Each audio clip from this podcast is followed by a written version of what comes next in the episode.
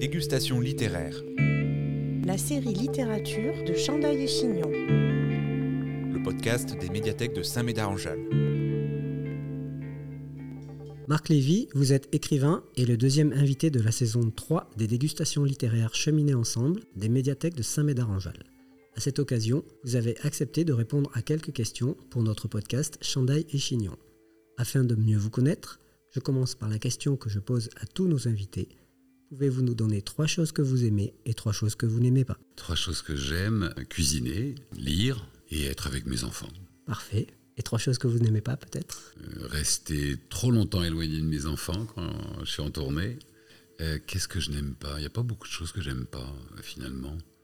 On peut s'arrêter là. hein. Ouais. Quels sont les moments clés de votre euh, expérience d'écrivain? Vous parlez dans le processus d'écriture ou dans, dans Non, dans votre histoire d'écrivain? La rencontre avec Spielberg Ça a été un moment clé. C'est une bonne question. Les moments clés, euh, l'écriture des enfants de la liberté. C'était un exercice d'écriture complètement différent. C'était la première fois que je, mettais en scène des gens qui avaient vraiment existé, donc ça posait d'autres problèmes d'écriture, c'est-à-dire il fallait, euh, il fallait non seulement raconter leur histoire, mais il fallait aussi euh, rester très fidèle à l'esprit et à l'état d'esprit des personnages euh, pendant cette période de, l'histoire. Donc ça, ça a été un moment clé de l'écriture. Puis le moment, je pense, où j'ai vraiment pris du plaisir euh, dans l'alternance des genres. C'est-à-dire le, passage, euh, par exemple, la première fois que j'ai commencé à écrire des thrillers. euh, et euh, ça aussi, ça a été un moment clé parce que c'est une façon de se remettre en question à chaque fois et de réaborder l'écriture avec, euh, avec une approche différente. Vous habitez à New York depuis 2008, je crois. Oui. Imaginons qu'un ami vienne vous voir. Il n'a qu'une journée à passer avec vous. Où l'amenez-vous à New York?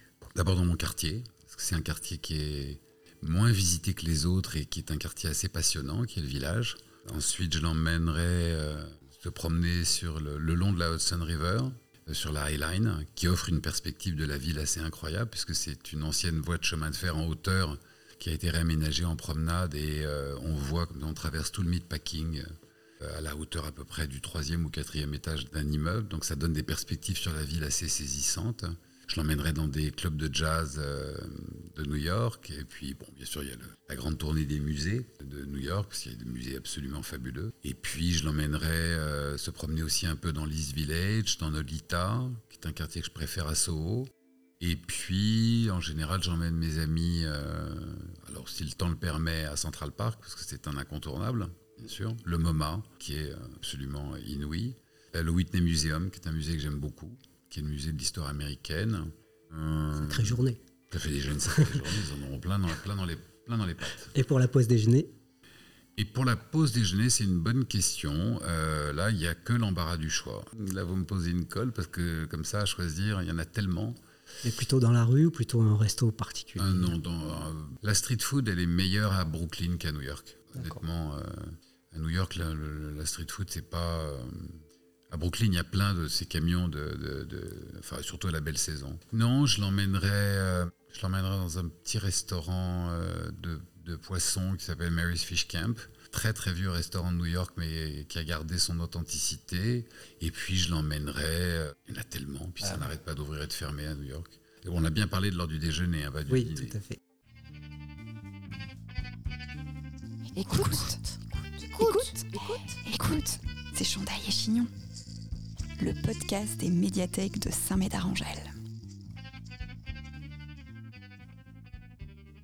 Est-ce que vous avez un souvenir particulier euh, dans votre parcours d'écrivain ou même personnel avec les bibliothèques? Oui, oui, j'en ai. J'en ai des bibliothèques dans le sud de la France, euh, avec une bibliothèque euh, dans l'est, près de Metz. euh, oui, bibliothèque et médiathèque. C'est une ambiance assez différente en fait de la librairie parce que hum, les gens viennent beaucoup plus pour flâner au travers, enfin euh, flâner que, que pour acheter. C'est pas le propos d'une médiathèque ou d'une bibliothèque. Et puis les rencontres en médiathèque ou en bibliothèque, ça dure beaucoup plus longtemps. Il y a une, il y a une langueur comme ça qui est peut-être parfois plus propice à parler de livres que dans l'agitation d'une librairie. Et puis il y a aussi la taille des lieux. Toutes les librairies ne permettent pas des accueils. Alors il y a quelques librairies euh, qui ont euh, des salles comme ça de, de- de rencontres qui sont assez vastes. Mais euh, non, ce sont des lieux assez... euh, c'est une ambiance différente dans une médiathèque. Est-ce que ce sont des lieux de ressources pour vous pour écrire vos livres, par exemple? Non, parce que moi, je, je- alors honnêtement, non, parce que moi, je, j'écris toujours à mon bureau. Étant donné qu'un certain nombre de vos livres ont été adaptés euh, soit pour le cinéma, soit en série, est-ce que ça modifie votre manière d'écrire? Est-ce que vous y pensez quand vous écrivez? Non, jamais. Jamais. Jamais. Il faut pas y penser parce que le, cinéma et la télévision, euh, quand vous écrivez une histoire pour le cinéma ou la télévision, quand vous adaptez un livre, il y a énormément de contraintes. Il y a des contraintes euh, budgétaires et puis vous avez des contraintes de faisabilité qui sont assez importantes, qui sont des contraintes techniques, des contraintes d'espace. euh. Quand j'avais écrit le, le premier jour et la première nuit, j'avais reçu beaucoup de lettres me disant mais c'est un film, c'est un film, sauf que la première phrase du film c'était déjà le budget d'un film français, donc ça, ça rend les choses un peu plus compliquées. Et puis euh, quand vous écrivez un scénario, en fait vous écrivez euh, une partie de l'histoire, puisque l'histoire elle va être, euh, elle va être racontée par un metteur en scène, elle va être interprétée par des acteurs, alors que quand vous écrivez un livre, vous faites tous ces métiers en un seul. Et c'est vous qui devez faire exister le personnage. Il n'est pas, enfin, il Oui. ne sera incarné que par des mots.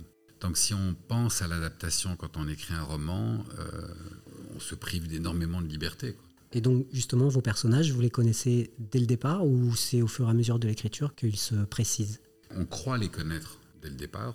Il faut les connaître suffisamment. euh, il, faut, il faut les avoir rencontrés suffisamment pour pouvoir démarrer l'aventure avec eux. Et puis que c'est comme dans toute rencontre humaine. Au fur et à mesure que le voyage s'installe avec eux, on apprend à les connaître euh, de mieux en mieux et on apprend surtout à connaître d'eux ce que l'on ne savait pas au début de l'histoire. Donc, il peut arriver qu'ils évoluent. euh, Ah bah, il faut qu'ils évoluent. Si un personnage de roman n'a pas évolué entre le début et la fin de l'histoire, c'est que vous avez raté le roman. Le- le- tout le propos d'un roman, euh, c'est l'évolution des personnages. C'est le- l'endroit d'où part le personnage et l'endroit où il va arriver. Et la façon dont l'histoire qu'il a vécue l'aura transformé euh, pendant le temps de cette histoire. Donc c'est le- c'est l'enjeu le plus crucial dans l'écriture d'un roman. À la fin de votre dernier livre, il y a une adresse mail où il est signalé qu'on peut vous écrire. Est-ce Oui. qu'elle est beaucoup utilisée, cette adresse? Oui, elle est utilisée. Alors euh, moins qu'avant, parce qu'aujourd'hui les gens, euh, les lecteurs communiquent beaucoup au travers des réseaux sociaux.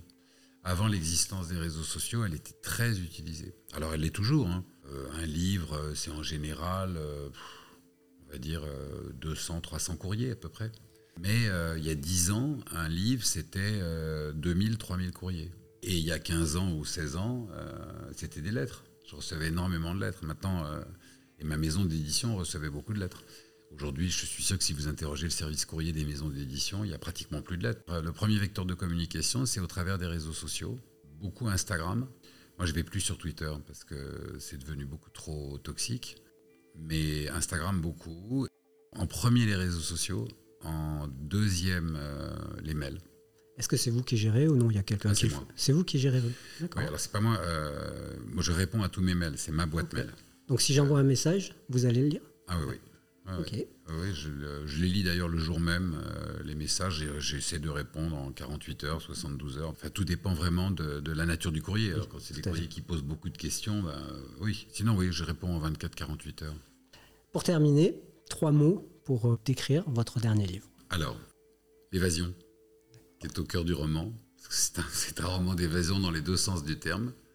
L'amour, parce que même si le cadre peut paraître euh, comme ça un peu anxiogène, euh, finalement, c'est, je crois, c'est vraiment un roman d'amour. C'est trois grands amours égarés sur les chemins de la liberté. Et donc, liberté, le troisième peut-être. Ben voilà.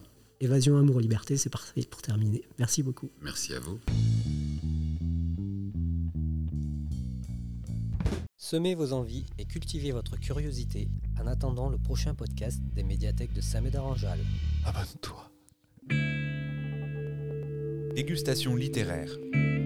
La série littérature de Chandail et Chignon. Le podcast des médiathèques de Saint-Médard-en-Jalles.